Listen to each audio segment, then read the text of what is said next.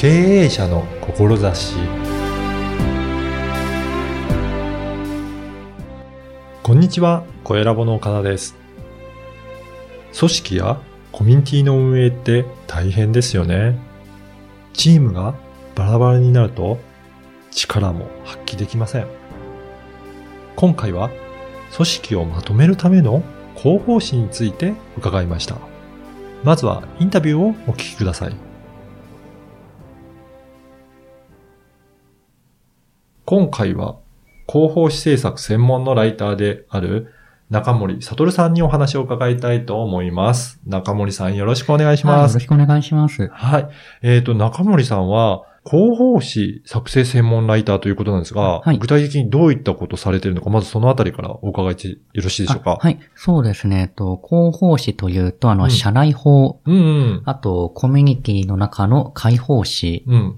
あと、あの、お店に行った時の、なんか、お店だよりだったり、はい。えっと、病院でいうか、えっと、病院だより、あああいうようなですね、一回来てくれたお客さんに渡すもの、うんあと、社員さんにうん。配るような紙の広報誌をメインにしながら、うん。あの、それを LINE アットにも載せたり、あるいは、えっと、社内のメルマガに載せたいというのも含めて、うんあの、なんかコミュニティ内での発信とか、あの、社内の、えっと、情報発信、情報、情報共有のお手伝いをしてます。うんやっぱり、あの、同じ組織とか、えーコミュニティに属していても、はい。どういったことをやってるのか、なかなか把握するまで時間かかったりすることもありますよね。そうなんですね。あの、うん特になんでしょう、会社で言うと、うん。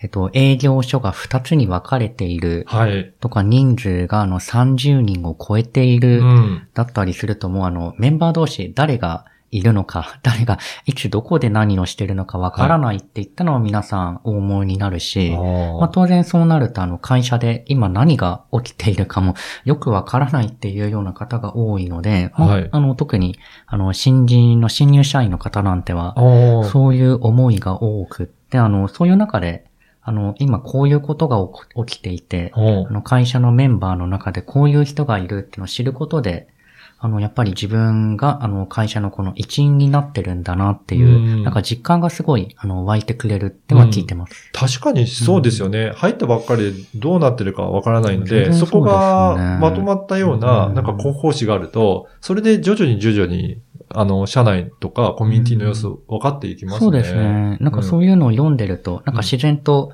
あの、自分もこの、あの、なんかグループ、コミュニティ、社内のん。うん。一員なんだなっていう自覚だったり、あーあの、なんかそういう、と、やりがいを感じてくれてるんだなってのを見てて、あの、感じます。うん。あの、どうしてこういったコミュニティのための広報誌とか、これを作ろうかなと思って、何かきっかけとかあったんですかね？あそうですね。と僕が今の仕事をして独立えっと7年目なんですけど、その前職は、あの、ファーストフードでうん。働いていて、その時からあの、なんか店舗内向けの、うん。あの、社内の、えっと、情報誌を作ってたんですね。おーでもなかなかそういったところで、自ら作ろうっていうことって起こらないと思うんですけど、やっぱり何か作った方がいいかなと思うようなことはあったんですかね？あ。そうですね。まあ、最初は、えっと、そのなんか、社内法とかうん形が整ったものではなかったんですけど、うんあの、自分が、えっと、働くことになった店で、はい。まあ、行ってみたら、うん。あの、スタッフの人が、まあ結構、えっと、人手不足も原因だったと思うんですけど、お店の中の、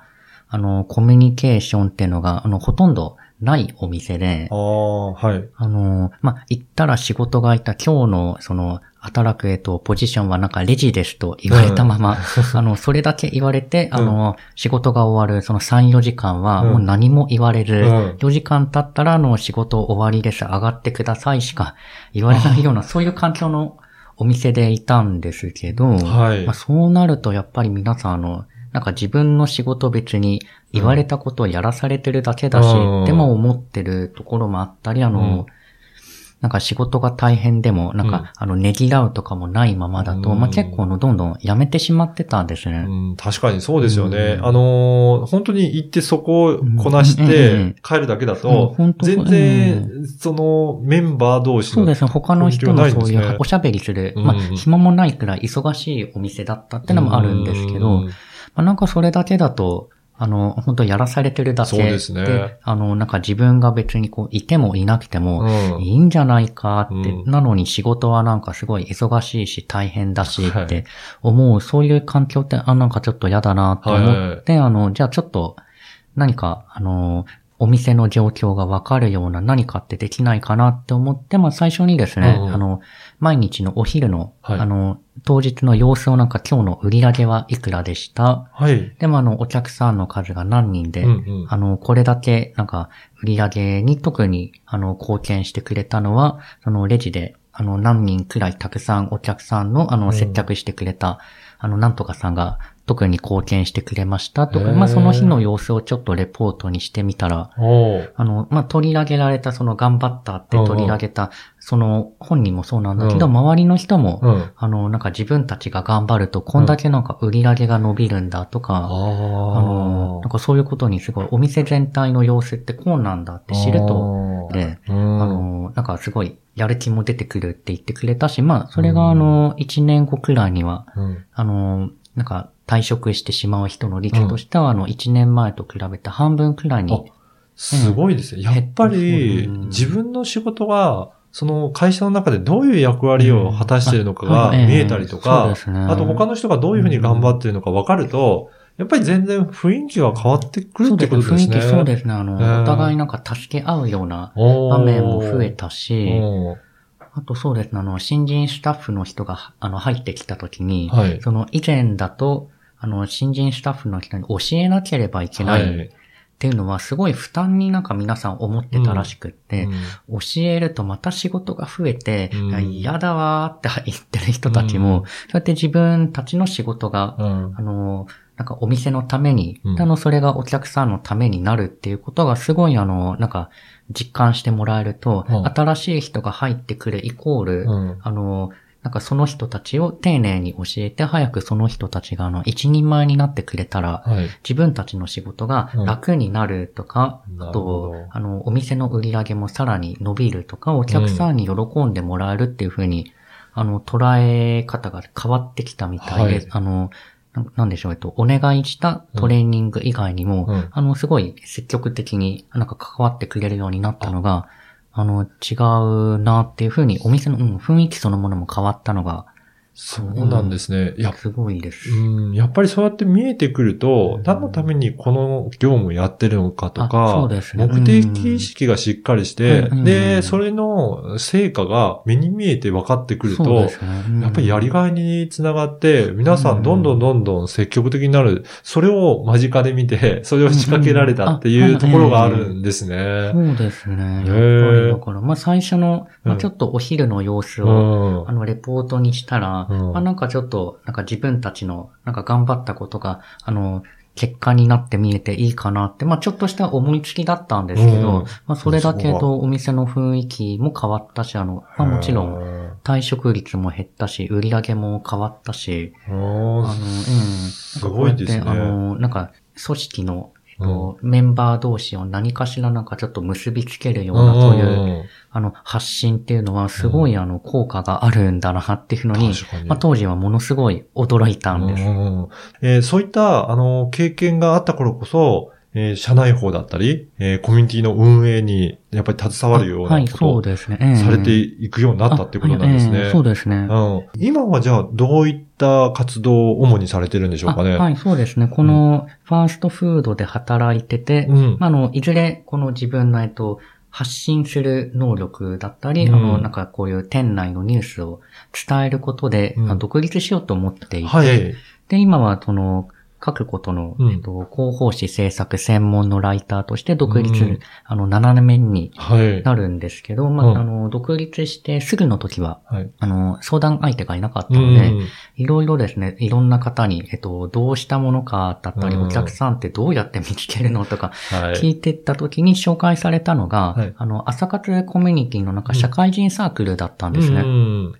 で、そこで、あの、なんか常連さんになって通い続けるうちに、あの、まあ、例えばそこでちょっと Facebook ページでイベントのことを発信していたりっていうのをちょっと手伝うようになり、おー。で、あの、Facebook から他の SNS でいう Instagram、Twitter、た、まあ、SNS 以外になんかブログも、うん。あの、やった方がより、こういうイベントごとに人が集まるようになるかなと思って、うん。まあそういうことを全般手伝っていって、はい。まあ最終的になんでしょう、そこの社会人サークルで、うん。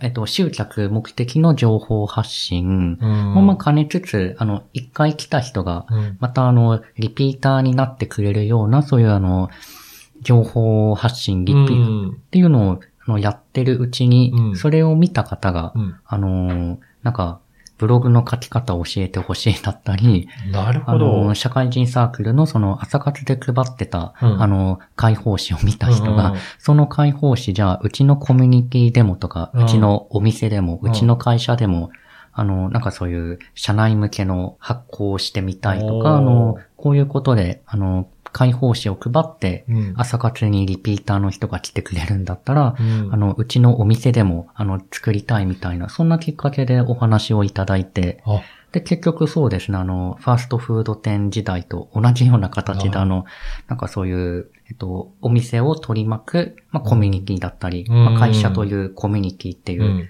なんかそういうグループ、コミュニティ、会社のそういう組織を、なんかみんなを結びつけるようなきっかけとなる、あの、仕組み作り、発信の、あの、お手伝い、アドバイスを、うん。もう変わらずやってることになっちゃったな、みたいな、ええそんな感じでやってます。やっぱり皆さん、うん。どうしても新規の顧客を集めなきゃって思いますけど、うんそね。それよりも、本当はリピート客がそのまま何度も通っていただく方が集客も安定したりとか、ね。社内だったら、その社内のメンバーはいがしっかりと、あの、コミュニティとしてえー活躍してくれたりとか、定着してくれる方が、実はいいんですよね。そうですよね。まあ、本当、なんでしょう、新規の集客を集めるっていうのは、あの、すごいイメージしやすいと思うんですよね。はい。新しい人が何人来てくれて、うんでもすごい、あの、皆さん力を入れてるとこだと思うんですけど、はい。まあ、ただそのための、えっと、なんか労力だったり時間ってうん多分ものすごい大変だと思うんです。うん。あの、イベントごととかセミナーやっている方も、はい。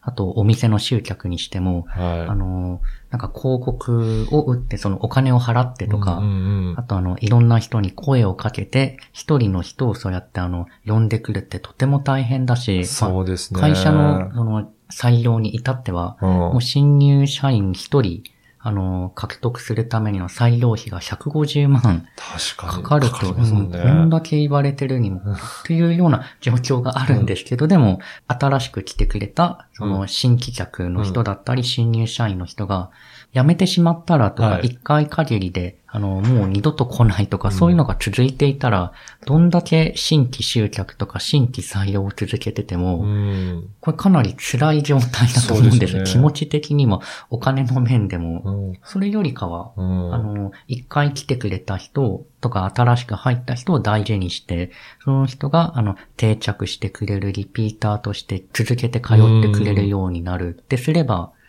あのいいですよね。うんとても気持ちの上でも、あと時間労力も、すごいあの、少なくて済むし、うん。あとそういう人たちがあの、社内で新入社員の人が育っていくとか、あの、コミュニティにしても常連さんが増えていて、うん。常連さんが口コミで、あの、勝手に新しい人を呼んでくれるようになったら、あの、会社としても、うんと、成長するし、もちろんコミュニティとしても、お店としても、あの、輪が広がるので、うん。そうやって、あの、リピーターとか、あの、新入社員を育てるとか、あの、組織をしっかりする方が、逆に、そうですねあの、手っ取り早いし、安いし、楽ではないかなっていうふうには思ってます。そうですよね。やっぱりそういったところに力入れてるのがすごくわかりました。うんはい。今回はそういった今までどうしてこのきっかけであ今のをやられたのかっていう中心にお伺いしたんですけど次回はあの、まさに今どういったことをやってるか、その思いのあたりもお伺いしてみたいと思います。はい。今回どうもありがとうございました。はい、ありがとうございました。いかがだったでしょうか？中森さんはファーストフード店で働いていた時にメンバーの活躍を紹介する広報誌を作って退職率を減らし業績を上げられた実績があります。そして交流会のお手伝いをしてしっかりとフォローアップすることの大切さを実感されそのノウハウを様々な企業にも提供されているとのことでした。次回も引き続き中森さんにお話を伺います。ではまた次回。